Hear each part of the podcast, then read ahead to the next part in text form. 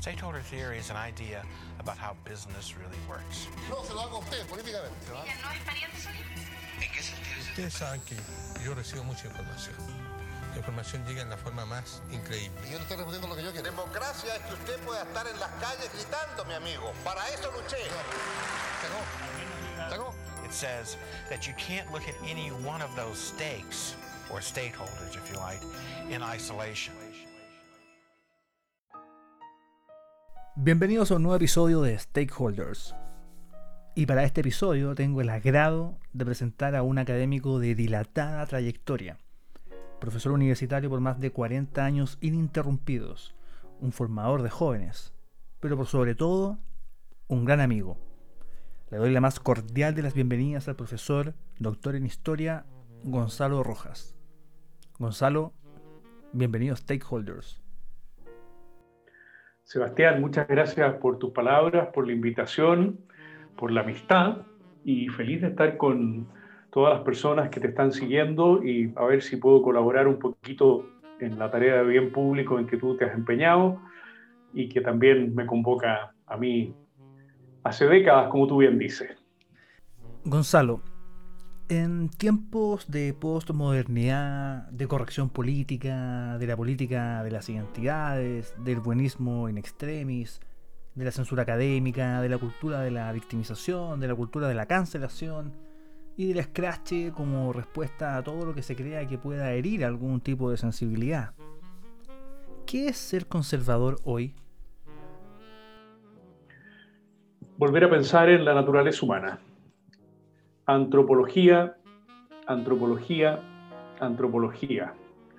Si no damos la pelea a los conservadores en eh, qué es la persona humana, todas nuestras demás disputas, todos los planteamientos que hagamos en las materias que están en el segundo y tercer plano o en el segundo y tercer círculo, como se quiera plantear, serán ineficientes si no somos capaces de mostrar la dignidad de la persona humana y esa dignidad tiene que ver con su capacidad de ir más allá de sí misma, de trascender.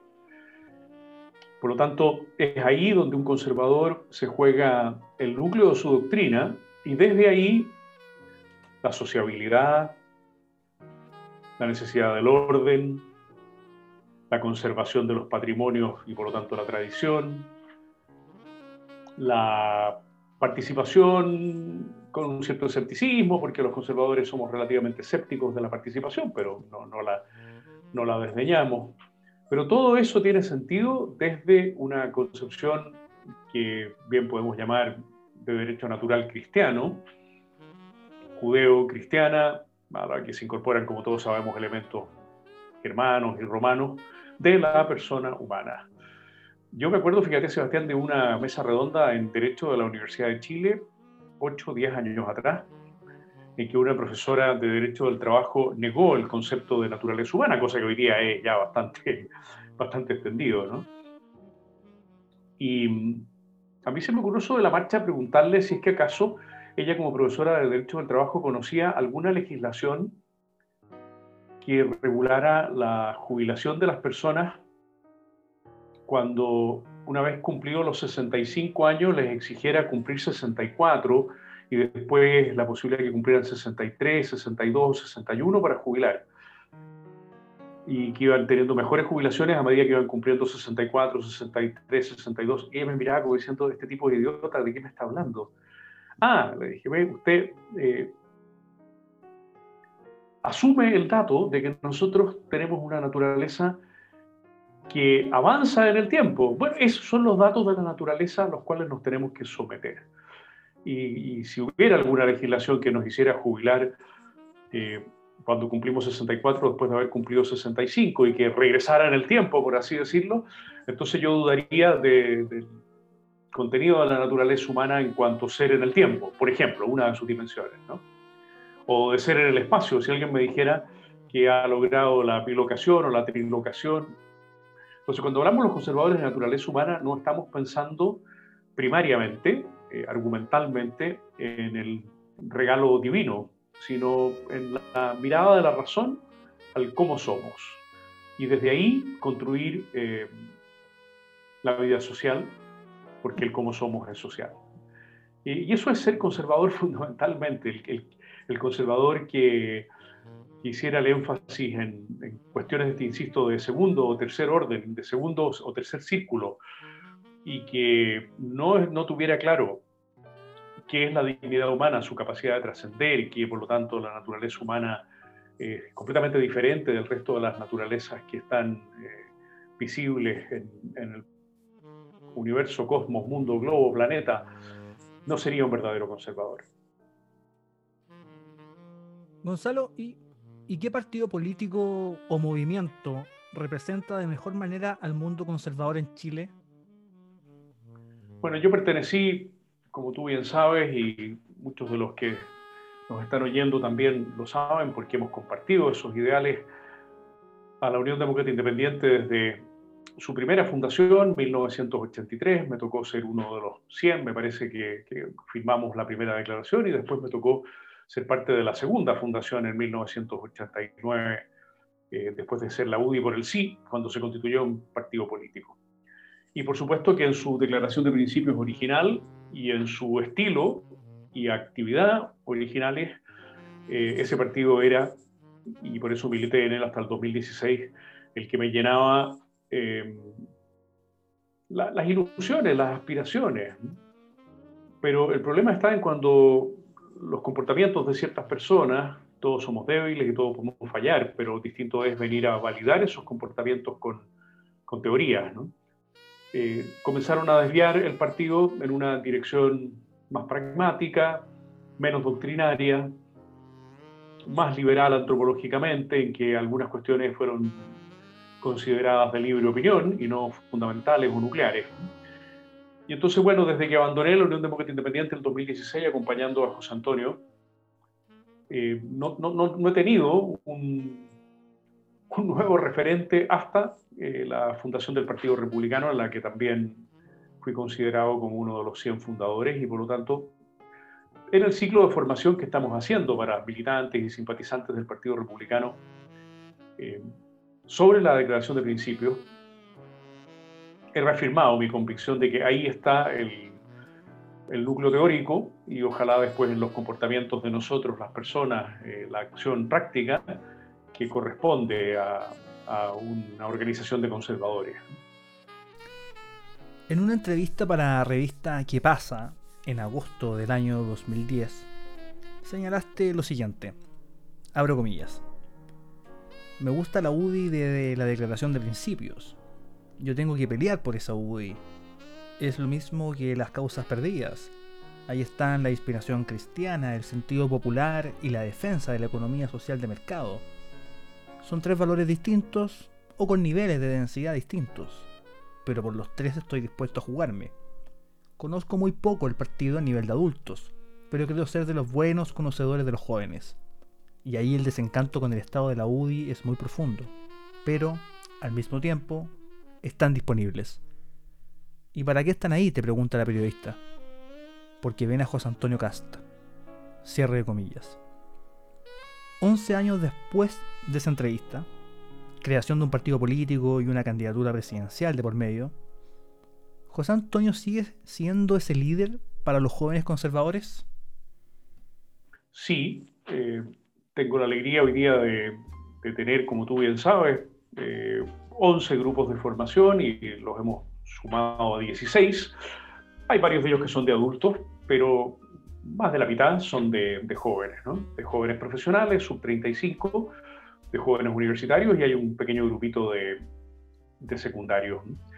Y aunque José Antonio no participa directamente de esos planes de formación, no es él el que dirige las sesiones, pero esa gente, bueno, se inscribe al fin de cuentas porque sabe que lo que le ofrecemos viene de Foro Republicano y que Foro Republicano está asociado con el Partido Republicano, Acción Republicana, Ideas Republicanas, que nosotros nos encargamos de la tarea formativa.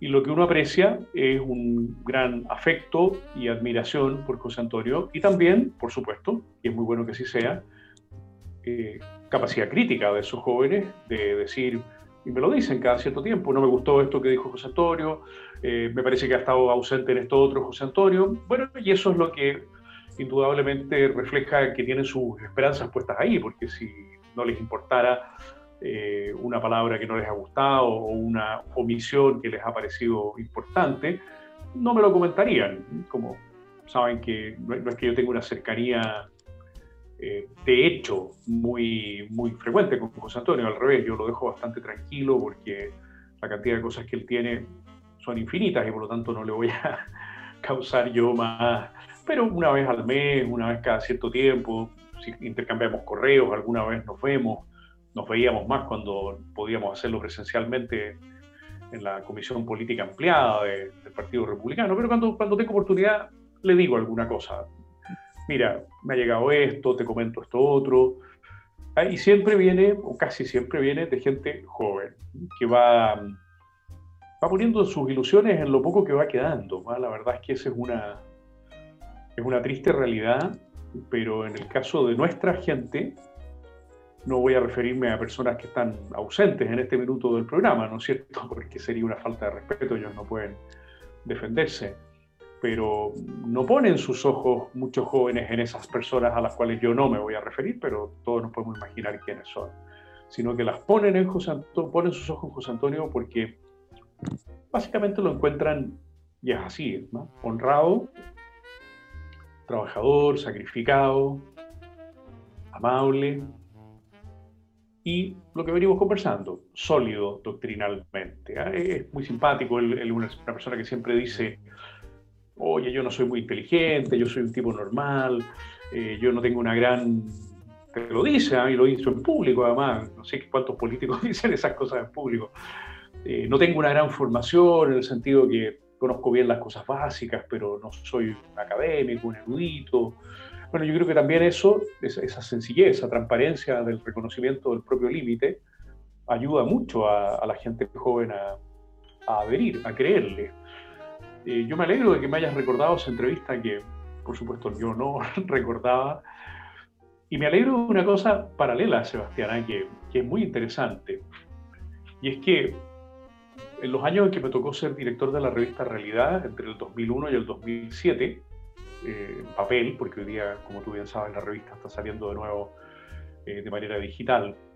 En esos años eh, publicamos una portada que no cayó nada de bien en la UDI.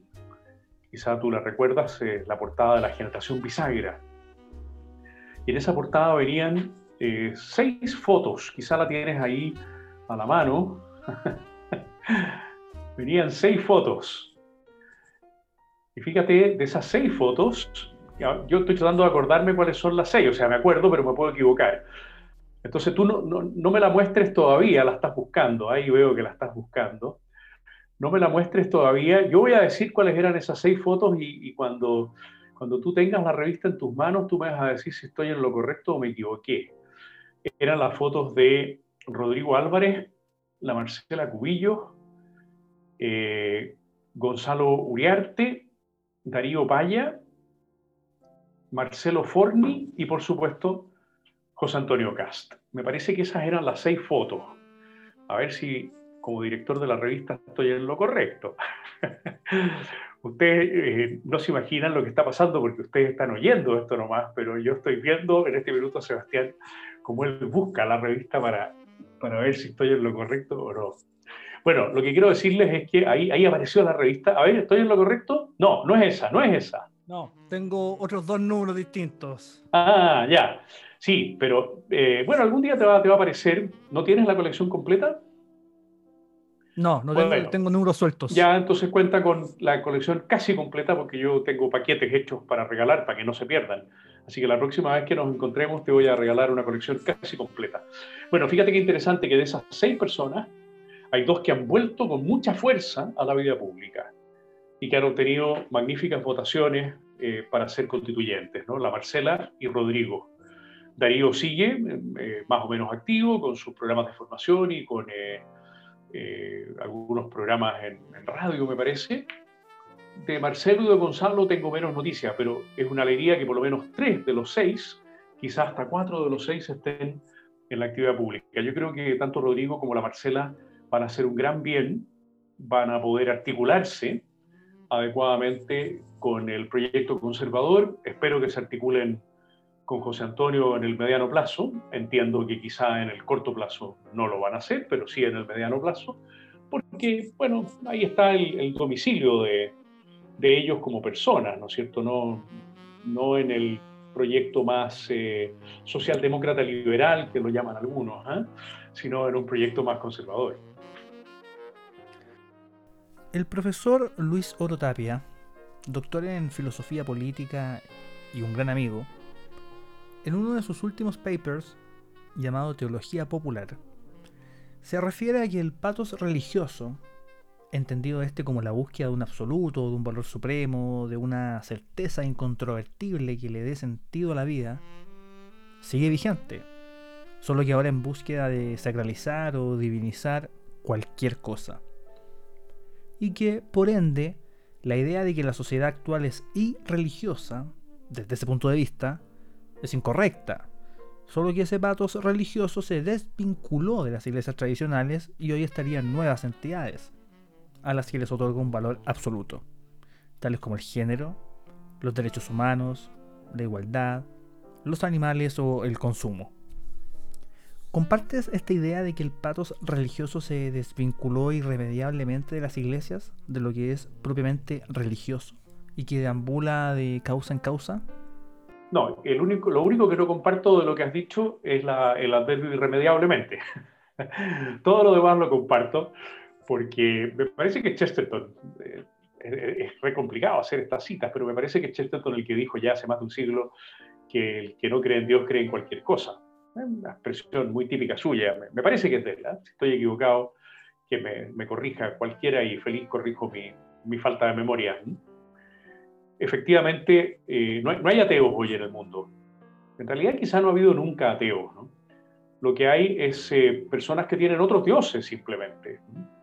Como tú bien lo describías, a veces es el dios del placer, es el dios del consumo, es el dios de la violencia, son los dioses obviamente encarnados en las ideologías, eh, son esas religiones al revés, que el, marxismo es una transposición casi espejo ¿eh? del cristianismo, justamente al revés.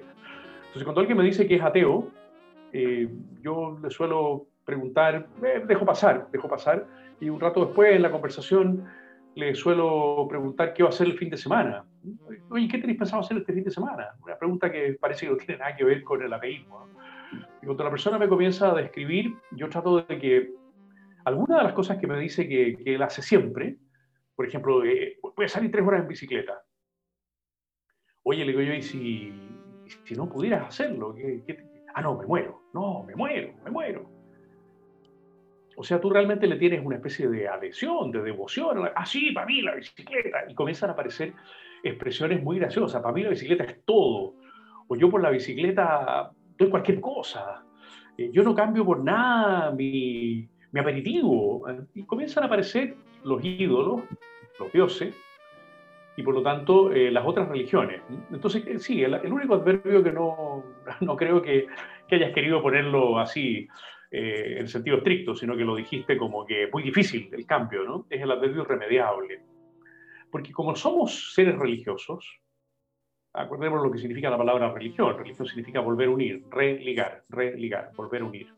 Entonces, como somos seres religiosos, porque andamos buscando la unión, la reunión con nuestro origen y con nuestro fin, causa eficiente, causa final,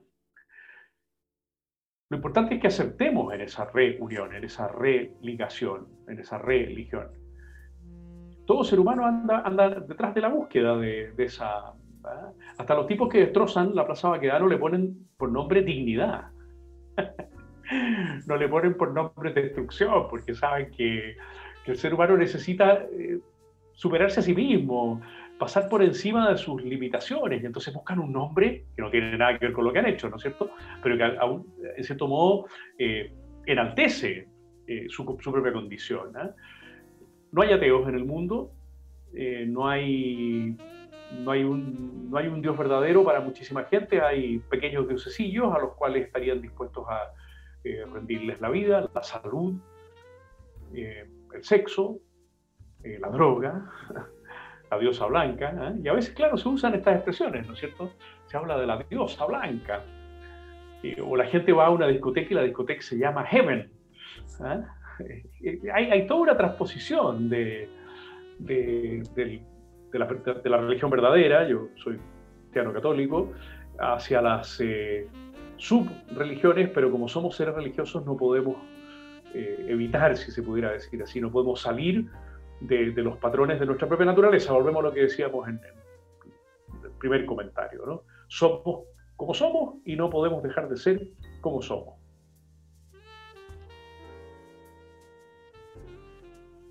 En una de tus innumerables columnas ya a estas alturas, titulada ¿Quién necesita un joven conservador? señalabas que, comillas, en la derecha hay unos pocos que acuden con frecuencia a las fuentes del conocimiento, pero son muchos más los que se guían por tres ideas vagas, dos instintos pasajeros y una que otra experiencia elevada a rango de dogma, cierre de comillas. Lo cual, dicho sea de paso, es un diagnóstico, bastante compartido. A sabiendas que puede ser esto un ejercicio de reducción al máximo de, de una simpleza que podría estar rayando en la frivolidad, si se quiere, pero un ejercicio necesario para los jóvenes que nos escuchan al fin y al cabo. ¿Cuáles son las lecturas imprescindibles para un joven conservador? Qué buena pregunta. Eh, reflexiones sobre la Revolución Francesa de Edmund Burke, punto de partida de, este libro que se llama Textos Fundamentales para una Sociedad Libre y Responsable. ¿no? Burke, reflexiones sobre la Revolución Francesa. Eh, Russell Kirk, Kirk, Kirk, eh, un programa para conservadores. tiene una edición reciente muy buena. Y después los tres grandes centro y, europeos orientales. Pero europeos al fin de cuentas los tres, ¿no? Eh, Meditaciones de verano de Václav Havel,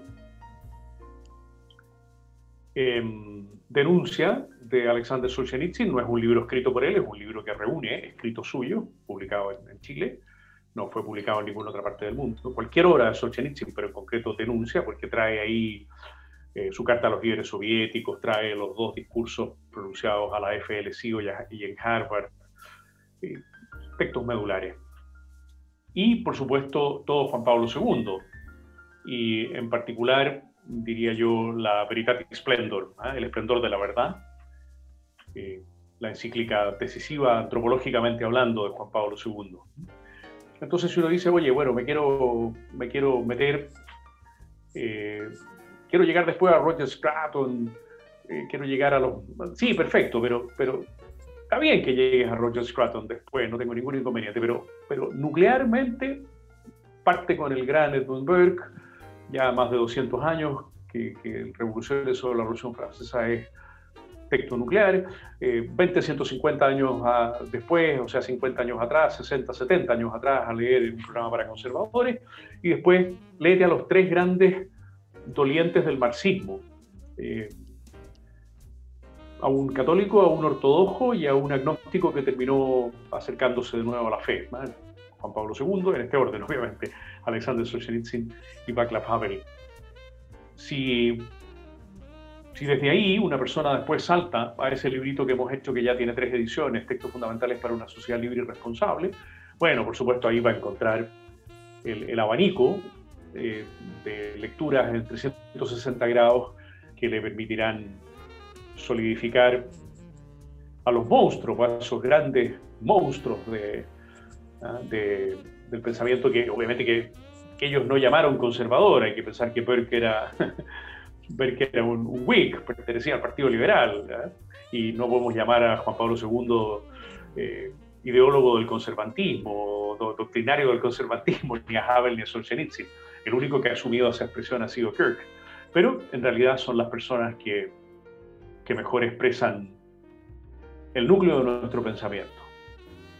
Gonzalo Rojas, gracias por habernos acompañado en Stakeholders. A ti, Sebastián, te felicito por esta iniciativa y que tengas muchísimos auditores. Voy a dejar dos avisitos finales. Los que quieran, tú les puedes poner mi correo después en audio, ¿no es cierto? Para los que me quieran escribir, integrarse a algún grupo de formación, como aquellos de los cuales tú mismo formas, parte.